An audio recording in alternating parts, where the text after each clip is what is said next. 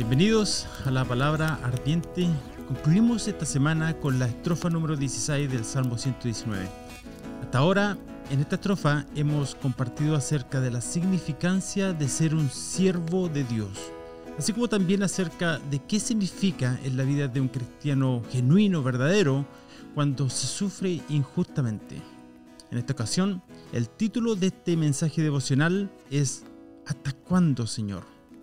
Y algo que me gustaría mencionar es que este salmo es como, la verdad es que es como collar de perlas, en el sentido que no existe una línea continua de alguna verdad bíblica, sino que una tras otra, desde la A hasta la Z, o desde el alfa al omega, o desde Aleph hasta Tau, estas estrofas describen todo lo que el creyente necesita saber para vivir una vida que agrade a Dios y una vida en victoria, que glorifique a Dios y en la cual Dios cumpla sus propósitos.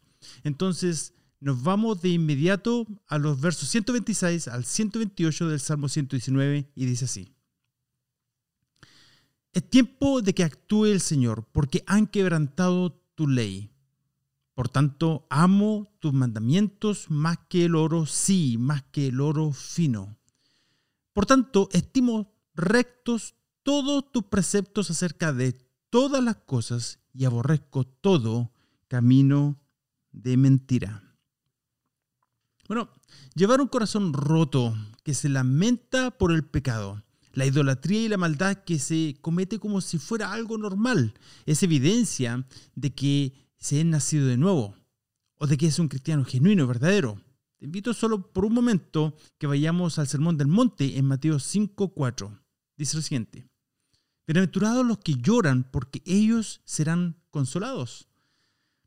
Recordemos que el Sermón del Monte no nos habla acerca de cómo entrar en el reino de Dios, no, sino que nos revela cuál es el carácter de aquellos que son parte ya de su reino. Este verso nuevamente nos habla de que existe un lamento en nuestras vidas debido al pecado que nos rodea. ¿Se recuerdan a Lot, el sobrino de Abraham? Veamos qué nos dice Pedro acerca de él. Y se rescató al justo Lot, quien era acosado por la conducta sensual de los malvados, porque este hombre justo habitaba en medio de ellos y afligía día a día su alma justa por los hechos malvados de ellos. La Biblia nos habla de una protección especial y una marca que Dios pone en aquellos quienes llevan este carácter de lamento acerca del pecado que le rodea. En Ezequiel 9:4 dice lo siguiente, y el Señor le dijo, pasa por en medio de la ciudad, por en medio de Jerusalén, y pon una señal en la frente de los hombres que gimen y se lamentan por todas las abominaciones que se cometen en medio de ella. ¿Cuál es el punto de todo esto? La maldad nunca ha sido más sutil, más hiriente, más persuasiva o convincente, y por qué no decirlo, más exitosa en engañar que en el día en que estamos viviendo. La palabra quebrantar, en la segunda línea del verso 126, conlleva la idea de violar, de frustrar o hacer ineficaz la palabra de Dios. En esto ah, vemos cuán opuesto es el mundo con respecto al reino de Dios. Hoy en día lo vemos en todas partes, la manera como aquellos que rechazan a Dios no solamente pecan contra Él, sino que tratan por todos los medios posibles de expulsar o cancelar a Dios y a su palabra fuera de todos los lugares posibles. Y esto especialmente en los lugares de influencia, ah, como por ejemplo las escuelas y universidades. Quebrantan, frustran y tratan de hacer ineficaz la palabra de Dios, negando su poder de gobernar sus vidas, para que de esta manera sus malas obras no sean traídas a la luz, ni reciban lo que merecen por ellas, o por lo menos eso es lo que piensan que sucederá, ¿verdad?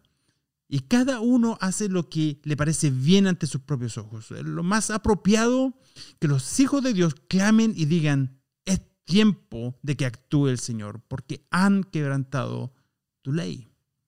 Es tiempo de que la iglesia se eleve, eleve un clamor y diga, Maranatha, amén, ven Señor Jesús. Es tiempo de que el Mesías vuelva. Es tiempo para que aquellos que han sido lavados con la sangre del Cordero clamen al Señor y digan, ¿hasta cuándo, oh Señor, santo y verdadero, esperarás para juzgar y vengar? Tiempo de que actúe el Señor. La pregunta es, ¿podemos seguir el curso de nuestras vidas aún viendo la maldad floreciente a nuestro alrededor como si nada estuviera sucediendo? ¿Podemos ser tan indiferentes o insensibles aún oyendo cada día como el nombre de nuestro Dios es blasfemado y deshonrado? Y aún ni siquiera tratar de influenciar piadosamente a quienes están a nuestro alrededor, especialmente nuestras familias, para detener, aunque sea en algo, el torrente de este mundo y su influencia diabólica? Bueno, luego continúa en el verso 127. Por tanto, amo tu mandamiento más que el oro, sí, más que el oro fino. Estos dos últimos versos son consecuencia del anterior y fluyen del celo que el salmista vive por el nombre de Dios y por su palabra, razón por la cual comienza esta línea con la expresión por tanto. Este es o debería ser el corazón de un verdadero cristiano, que se lamenta debido a que la verdad de Dios ha sido tergiversada. Le duele hasta el alma que la palabra de Dios sea mal administrada, mal interpretada y mal demostrada. Por el contrario, el verdadero cristiano ama los mandamientos de Dios, vive la palabra y la hace relevante a su diario vivir y es obediente a la guía que ésta ofrece. La verdad es que ninguno de nosotros ha llegado a ese lugar todavía, ¿cierto? Sin embargo, aún debería haber evidencia de que estamos creciendo en ese respecto. Mientras el mundo influenciado por Satanás busca frustrar o hacer ineficaz la palabra de Dios, el cristiano genuino considera que la palabra de Dios es de más valor que el oro, aún más que el oro fino. No tienes que enmarcar las imágenes de Stalin o Mao Zedong para asociar a alguien que ha quebrantado la ley de Dios o a alguien que ha frustrado su palabra y la hace ineficaz. La verdad es que tiene muchos que se llaman así mismos cristianos, pero que niegan la eficacia de la palabra de Dios con sus propias vidas. Segunda Timoteo capítulo 3, verso 5 dice, teniendo la apariencia de piedad, pero habiendo negado su poder. Ahora déjame explicar eh, brevemente a qué se refiere con la palabra piedad, ya que podría ser malentendida en el lenguaje en español. El diccionario dice que se refiere a un sentimiento de compasión o misericordia que, que produce alguien que sufre o padece. Y tal vez eso es lo que estamos acostumbrados a pensar cuando escuchamos esta palabra. Pero aquí no se refiere a eso, sino a una devoción sincera a Dios desde lo profundo del corazón de un cristiano genuino, a una reverencia a Dios. En realidad, en parte es como si fuera el motor de un auto que permite que toda la vida cristiana tenga dinámica y si existe esa piedad genuina, habrá además evidencia de esa devoción a través de un carácter que consistentemente va siendo transformado. Entonces, existen muchos que tienen la apariencia de piedad, profesan la fe, pero no hay realidad ni evidencia de que se está viviendo esa fe. Alguien describió la realidad triste de la iglesia moderna como una iglesia que cubre una milla alrededor, pero con un centímetro de profundidad. Esto, queridos hermanos, es una imagen terrible de la condición que se vive hoy en día. Así que continuamos con el siguiente verso, 128. Por tanto, estimo recto todos tus preceptos acerca de todas las cosas y aborrezco todo camino de mentira. Nuevamente dice, por tanto, así es que esto no se queda sino más dice que ama todos sus preceptos. No solo los que me dicen que me traerán bendición, ni tampoco aquellos que me dicen que tendré una vida en abundancia, sino todos, aún los difíciles de aceptar o de comprender. Este, la verdad, es un cristiano maduro. No es un niño espiritual que aún tiene necesidad de leche, quien elige solamente comer lo que le gusta. No, sino dice, estimo rectos todos tus preceptos acerca de todas las cosas. Con esto se refiere a todo el consejo de Dios y en pocas palabras dice al respecto, lo creo, lo acepto, lo amo y no me avergüenzo de ninguna verdad que contenga este libro, la Biblia. Estimo rectos todos tus preceptos acerca de todas las cosas. Mm, si se dijera esto acerca de cualquier persona que no fuera Dios, sería ridículo. Mm, ¿Quién podría estar en lo correcto acerca de todas las cosas? Y sé que tal vez puedas conocer a alguien que crea que lo sea, pero sabemos que no es verdad, ¿cierto? Aún así, no es verdad que esta es una de las tantas razones por las cuales nos sentimos tan atraídos a la Biblia. Razón por la cual nos jugamos la vida por la verdad bíblica. Razón por la cual la amamos, la estudiamos, la memorizamos y la oramos, ¿cierto? Dios siempre está en lo correcto acerca de todas las cosas. Dios es la definición de lo que está correcto y de lo que es verdad.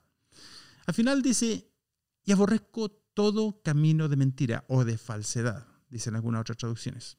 Hermanos y amigos, es imposible amar la palabra de Dios y amar al pecado al mismo tiempo. Estas no pueden coexistir en el corazón del verdadero cristiano. De hecho, siempre vas a amar a uno y vas a odiar a otro, ¿verdad? Cuando somos indiferentes al pecado y a la falsedad, a la maldad, cuando aún disfrutamos de lo que claramente Dios mismo dice que aborrece, la verdad es que debemos arrepentirnos y pedirle a Dios que obre en nuestros corazones.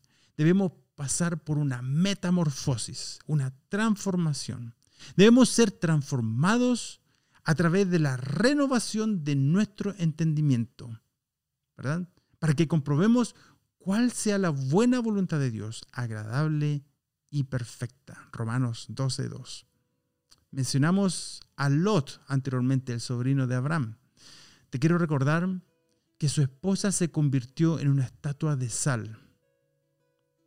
Porque en lo profundo de su corazón existía un afecto por eso lo cual Dios aborrece. Y su actitud demostró no un lamento por el pecado, sino por el juicio de Dios sobre Sodoma y Gomorra. Por tanto, estimo recto todos tus preceptos acerca de todas las cosas. Querido amigo, si quieres tener el mejor fundamento en que construir tu vida, si quieres tener algo seguro, sólido, algo en lo cual siempre puedas contar, entonces construye tu vida en el fundamento sólido de la palabra de Dios. Para hacer esto, bueno, debes conocer su palabra. Necesitas leer tu Biblia, meditar acerca de lo que lees. Necesitas orarla y pedirle a Dios que te ilumine y te hable a través de ella. A medida que lo haces, Dios va a revelar su voluntad a través de ella.